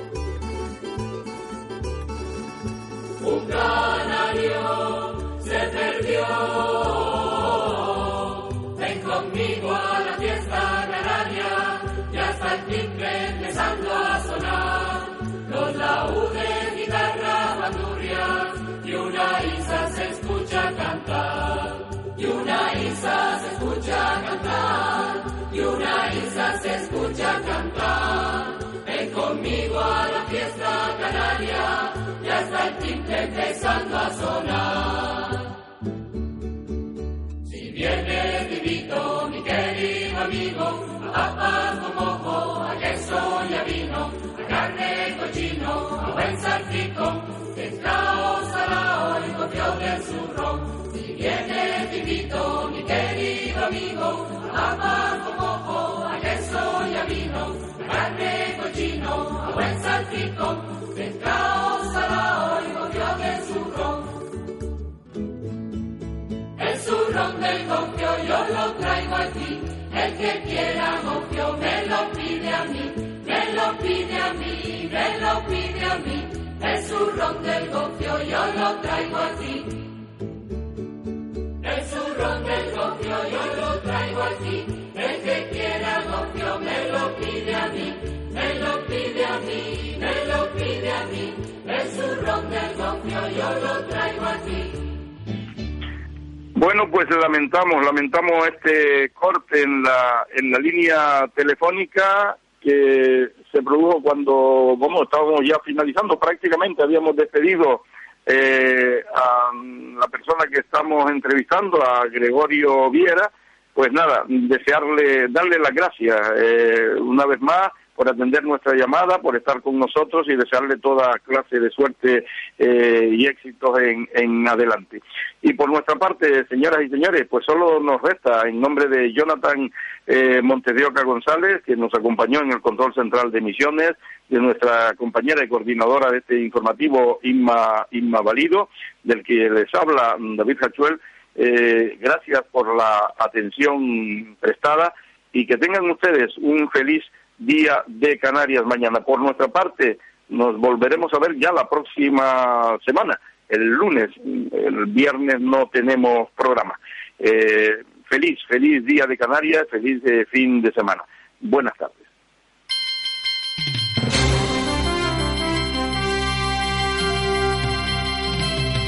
Radio Faicán les ofreció el informativo regional Antena Abierta.